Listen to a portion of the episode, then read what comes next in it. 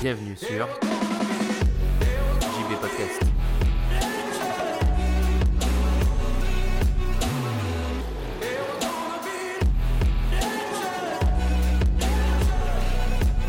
Salut les anticonformistes, c'est JB et bienvenue dans ce 144e épisode du podcast. Alors derrière le titre un peu putaclic que j'ai donné à cet épisode, aujourd'hui je vais te parler de marketing et d'humanité et de pourquoi je déteste vraiment euh, une certaine vision du marketing qui est malheureusement trop présente sur euh, les internets aujourd'hui selon moi. Euh, que ce soit pour mon podcast, que pour ce podcast, pour t'aider ou pour mon projet professionnel, depuis le début de l'année, je me suis vraiment replongé dans le marketing. J'avais un peu, on va dire, euh, laissé tomber fin 2018. Enfin, laissé tomber, genre, je, je vais arrêter de lire des livres ou quoi dessus. Ce genre de choses et tout. Et, euh, euh, et j'essaye du coup d'avoir un spectre de compréhension sur le marketing assez large pour pouvoir voir voilà, des différentes méthodes, tout ce, qui, tout ce qui existe, etc. Des méthodes plus récentes, des méthodes plus anciennes, etc. Et, et surtout pour pouvoir proposer du coup, en ayant un spectre de compréhension plus large, pouvoir proposer quelque chose d'unique, quelque chose qui me, qui me correspond, pouvoir vraiment m'approprier ce que j'apprends et ce que j'ai mis en place. Et, il y a quelque chose qui me saute aux yeux, c'est que à chaque fois au final que je me replonge dans le marketing, et je comprends du coup pourquoi j'ai été désintéressé, c'est qu'à chaque fois que je m'y replonge, j'ai l'impression que 80% des gens qui parlent de marketing, de vente, de communication, euh, tout ce qui est voilà, euh, gravite autour du marketing, euh, ils le font sans humanité.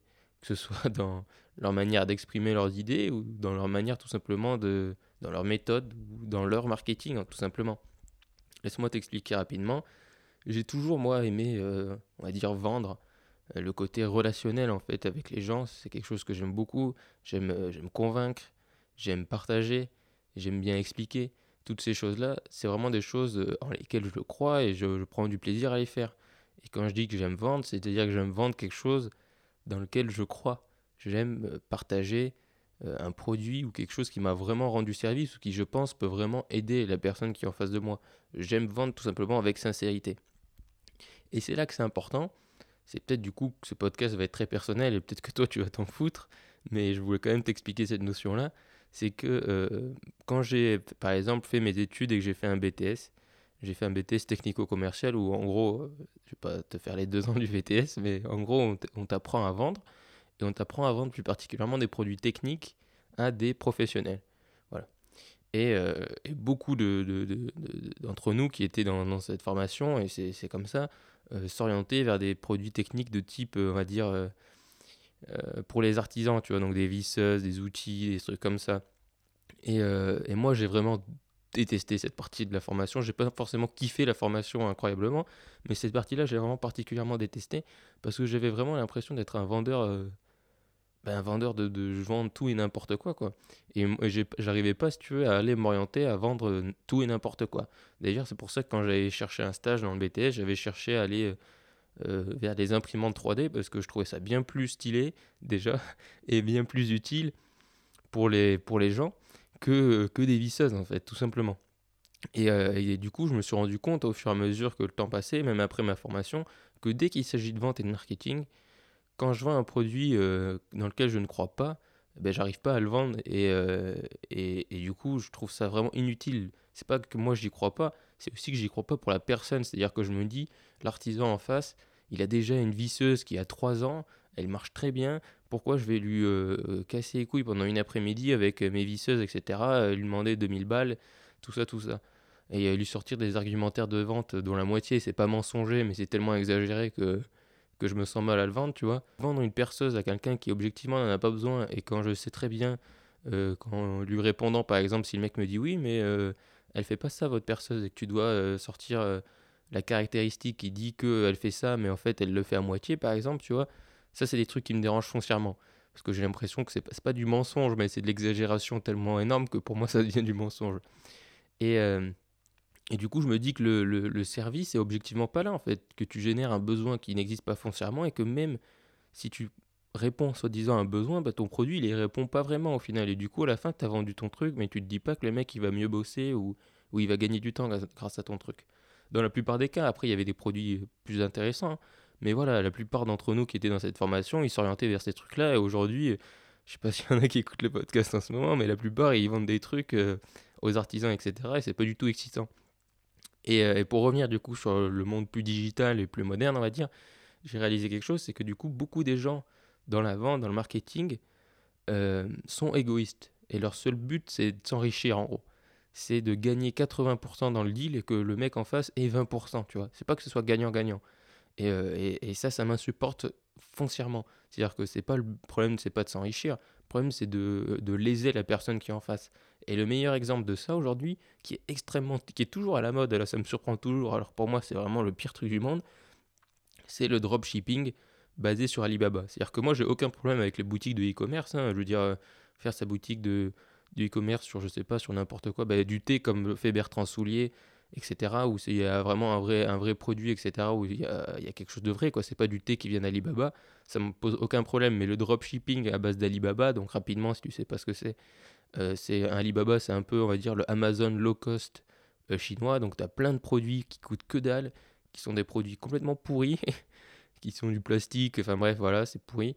Et, euh, et qui coûtent vraiment que dalle. Et du coup, les gens, ce qu'ils font, c'est qu'ils les mettent sur leur site ils augmentent les prix. Et ensuite, euh, les gens commandent. Donc, eux, ils reçoivent, admettons, euh, euh, les gens qui font ça, en général, c'est pour, totalement pour l'argent, si tu veux. Euh, ils payent, ils payent, ils payent rien, ils n'ont pas de frais de port, etc. Eux, ce qu'ils payent ce qu'ils reçoivent, c'est totalement c'est les bénéfices. Genre, tu peux avoir un produit qui te coûte 3 euros, tu vois, sur Alibaba, ils le mettent 30 euros sur leur site. Donc la personne, elle va acheter un truc qui coûte 3 euros, donc c'est sacrément de la merde pour que ça coûte 3 euros, et, et ils vont le vendre 30 euros, quoi. Et ils vont faire de la pub Facebook et ce genre de choses. Donc moi, ce que je supporte pas dans ce truc-là, c'est que c'est totalement, mais totalement égoïste et que ce truc du dropshipping est totalement à la mode parce que les gens, ce qu'ils veulent aujourd'hui, c'est faire de l'argent sur le court terme. C'est-à-dire, euh, je mets euh, 500 euros et demain, euh, demain j'ai 1000 euros. Quoi. Et, euh, et j'ai aucun problème à vouloir faire de l'argent. C'est juste que je trouve ça insupportable que ce soit le truc à la mode et que du coup, ce soit cette mentalité qui est derrière le dropshipping. Parce qu'en soi, le dropshipping, c'est juste la matérialisation de ce, ce côté de.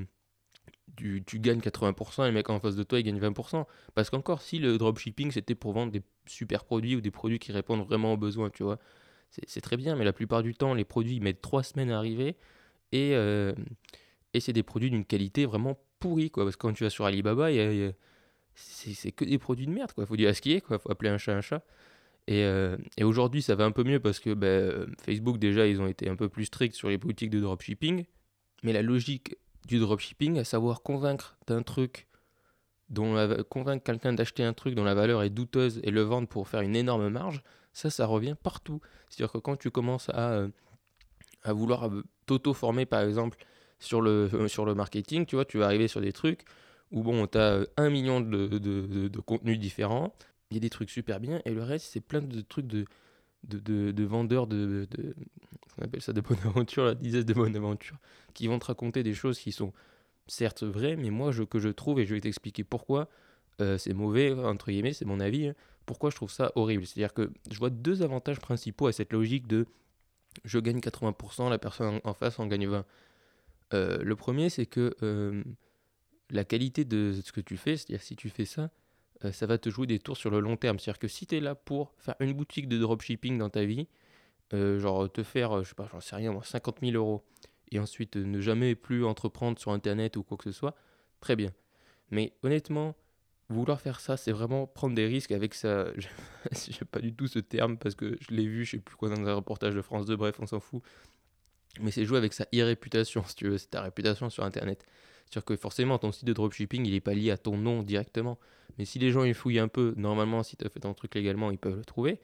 Et, euh, et donc, tu te grilles, en fait. C'est un coup à se griller. Et, euh, puis, la valeur que tu amènes aux gens ne sert à rien. Et, euh, je veux dire, je comprends pas l'intérêt de vouloir juste faire 50 000 balles pour, en, desservant totalement les gens qui. C'est-à-dire que sur les 50 000 balles, si tu fais ça avec une boutique de dropshipping, je sais pas combien de produits tu as dû envoyer, mais t'as dû il faut en envoyer un paquet, quoi. Et du coup, ça veut dire que du coup, tu as envoyé un paquet de trucs pas ouf chez les gens. Et, euh, et du coup, tu n'as rendu aucun service aux gens, ni à l'humanité, parce que je te raconte pas l'emp- l'empreinte carbone de faire venir des produits de Chine, Alibaba, etc., euh, pour 3 euros. euh, voilà. Donc, pour moi, il n'y a vraiment aucun bénéfice, à part celui de juste de se faire de l'argent, au final, sur un peu le dos des gens. Et pour moi, c'est pas ça le marketing, c'est pas se faire de l'argent sur le dos des gens. Je vais te donner une citation euh, de celui qui, pour moi, représente le mieux le marketing tel que je le vois et tel que j'y crois. Euh, c'est Seth Godin, qui est très très connu. Et donc Seth Godin le dit très bien, il dit le marketing c'est servir les gens qui ont besoin de ton produit ou de ton service. C'est servir les gens, pas toi qui, se, qui te sers d'eux. Alors, je dis pas que toi directement tu te sers d'eux, mais tu as compris l'idée. C'est-à-dire que c'est vraiment, c'est servir les gens. Et il le dit souvent dans plein de ses bouquins. Et euh, en gros, le marketing tel que pratiqué actuellement, c'est un restaurant en fait, dans lequel tu dois amener ton repas, tu vois. Et le serveur, quand tu t'assois, il vient de prendre ce que tu as amené pour manger et il le bouffe devant toi, quoi. C'est exactement ça le marketing tel que prôné par la plupart des gens. Honnêtement, si t'arrivais dans un établissement comme ça, tu reviendrais déjà plus jamais. Il y a peu de chances déjà que tu y sois entré. Et c'est là où je veux en venir aussi. C'est qu'il y a peu de chances que tu y sois entré dans le sens où il y a plein de gens qui, euh, du coup, prennent ce marketing totalement euh, horrible. Et, euh, et du coup, c'est très difficile de convertir des gens en leur disant Ouais, viens, viens, j'ai un super produit, achète, achète, achète. Il y en a toujours qui vont acheter parce que si tu as, si as été bon et que tu as bien lu les trucs de page de vente pour faire de la psychologie, etc., tu, tu peux très bien manipuler les gens et il y en a plein de formateurs qui, qui font ça aussi très bien, tu vois, qui maîtrisent très bien l'art de la manipulation, qui ont lu tous les livres de manipulation et qui sont très forts là-dedans. Mais tu ne sers personne, tu sers que tes intérêts à toi. Et du coup, tu vas avoir non seulement beaucoup moins de monde qui va arriver sur ton truc, et en plus, ils ne reviendront quasiment jamais. C'est-à-dire que moi, franchement, le premier, euh, première formation que j'ai achetée sur Internet, c'était du coup une formation sur le blogging. A posteriori, je me suis totalement fait engouffrer dans l'entonnoir de, des webmarketeurs et de la manipulation, etc. Et, et du coup, ce mec, je, je n'achèterai plus jamais un de ses produits et je ne regarderai plus jamais une de ses vidéos. Et euh, et il y a toujours des gens qui vont re-racheter parce qu'il voilà, faut dire ce qu'il y en a qui sont plus ou moins, on va dire, faibles d'esprit. Je dis pas que j'ai un esprit euh, dur comme du métal, mais une fois que je me suis fait avoir, je vais pas me faire avoir deux fois. Et du coup, il y en a toujours qui vont re-rentrer dans les entonnoirs. Mais globalement, les gens, comme je te l'ai dit avec la métaphore du restaurant, les gens ne reviendront pas. Déjà, s'ils sentent c'est énorme, mais en plus, ils ne reviendront pas. Donc c'est inefficace et c'est signé ton arrêt de mort sur le long terme. Si tu continues, je veux dire, euh, si tu fais ça une fois, voilà, euh, il y a rien de gravissime. Et encore une fois, hein, faire du e-commerce ou quoi, j'ai rien contre ça. C'est vraiment la notion de dropshipping. Bon, je prends beaucoup cet exemple, mais il y en a plein d'autres des exemples. Moi, tous les contenus sur la manipulation, la psychologie, je ne peux pas. C'est-à-dire que je trouve ça très intéressant. Il y en a certains que je regarde, tu vois, parce que parce que c'est intéressant, mais j'ai pas du tout envie d'appliquer ça euh, dans ce que je fais parce que je me dis que si tu as besoin de méthodes de manipulation pour euh, absolument convaincre les gens d'acheter ton truc, c'est que ton truc est peut-être pas si fou- ouf à la fois à, la base, tu vois. Je les grands marketeurs, genre Seth Godin, ils te parlent pas de manipulation, ils te parlent de faire des histoires, ils te parlent de euh, trouver à qui tu dois vendre ton produit, ils te parlent de choses concrètes qui sont bien plus efficaces que tous ces bullshit de marketing basés sur des méthodes de manipulation qui sont toutes plus tordues les unes que les autres. Et ça me fait penser à un truc, c'est que je voulais donner du coup un peu le contre-exemple de ça et comment moi je vois les choses. C'est que, parce que là j'ai fait beaucoup de négatifs et, euh, et je dois passer un peu sur du positif. Euh, j'ai récemment du coup parlé sur Skype euh, avec un, entrepreneur qui a un projet de start-up et qui voulait du coup des, des conseils sur, la, sur, sur sa communication. Du coup il m'a expliqué son projet euh, et, son projet il est dans un domaine que je ne connais pas. C'est-à-dire que c'est pas... par exemple, il a un produit dans un domaine, il rend un service à des gens, un groupe de personnes que je ne connais pas, dans le sens je sais pas leurs besoins, etc. Mais il m'a bien expliqué le truc et tout. Et, euh, et, euh, et ce, que j'ai, ce qui est ressorti totalement pour moi pendant qu'on faisait le Skype, c'est que, c'est que il veut vraiment, à travers son produit, rendre service à ce groupe de personnes. C'est, et, c'est là tout le, toute la différence, et ça m'a sauté aux yeux quand on faisait le, quand on faisait le call sur Skype, c'est que oui, il veut faire payer son produit parce que tout travail mérite salaire, que quand tu as un produit qui rend un vrai service, ben ça se paye. Il n'y a aucune honte à vouloir faire de l'argent en rendant un service. Et je veux vraiment accentuer l'argent, l'argent, accentuer l'accent, mettre l'accent là-dessus dans, dans cet épisode. Parce qu'il n'y a aucune honte à vouloir vendre des choses. Mais c'est vraiment vouloir rendre un service avant tout. Et euh, et il y a un truc sur lequel aussi je veux revenir, c'est qu'Amazon, je prends ces deux exemples parce que c'est ceux qui me viennent à l'esprit, Amazon ou Uber par exemple, qui sont deux entreprises énormément décriées par beaucoup, à tort ou à raison, chacun son avis. Mais en attendant, il y a un truc dont on peut pas les accuser, c'est de manipuler les gens, dans le sens où euh, ils ont créé, ces deux boîtes qui ont créé un vrai produit, qui rend un vrai service à des personnes. Ils sont pas fait euh, des campagnes de marketing dans tous les sens, à basé à- sur base de manipulation et de biais psychologiques dans tous les sens. Et ils sont devenus aussi gros parce qu'ils rendent, rendent un vrai service. Amazon te rend un vrai service en livrant gratuitement chez toi des produits qui sont de qualité, puisque c'est pas eux qui les fabriquent, mais c'est des trucs. euh, en fait, la qualité elle dépend de toi, vu que c'est toi qui achètes le truc. Mais globalement, sur Amazon, c'est des produits de qualité, tu vois, tu as des avis, etc. C'est pas Alibaba, quoi. Et Uber, il te rend un vrai service en venant te chercher où que tu sois pour pas trop cher. Et, euh, et si par exemple Jeff Bezos avait construit un site de dropshipping à la base, Amazon ne serait jamais devenu l'entreprise la plus riche du monde. Ils sont devenus l'entreprise la plus riche du monde parce qu'il a rendu un vrai service à un groupe de personnes au début, les gens qui voulaient acheter des livres, et qu'ensuite il a étendu ça à tous les produits, quoi. Mais c'est des entreprises qui sont richissimes parce qu'elles ont rendu un vrai service. Et c'est juste qu'elles l'ont rendu à beaucoup, beaucoup de monde. Donc forcément, elles se font plus d'argent.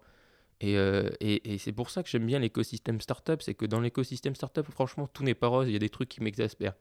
Mais euh, la plupart des entrepreneurs, pour le coup, qui mènent euh, des projets dans l'univers, on va dire, des startups, sont des gens avec une profonde envie de rendre un service, en opposition à beaucoup de marketeurs et de euh, Jean-Michel de la vente et de la psychologie, de la manipulation, quoi. Et, euh, et du coup, c'est ce qui m'a sauté aux yeux, c'est que tu- c'est-à-dire que tu as des gens qui veulent vraiment rendre un vrai service, qui euh, veulent vraiment aider un groupe de personnes et vendre leurs services, qui sont pas forcément des qui sont pas forcément formés à au marketing ou à la communication ou quoi, mais ils ont déjà cette envie-là. Et pour moi, en fait, quand tu as cette envie-là, tu as fait la moitié du chemin. Parce qu'après, le reste, c'est que de la méthode, de la méthodologie et un peu d'organisation, quoi.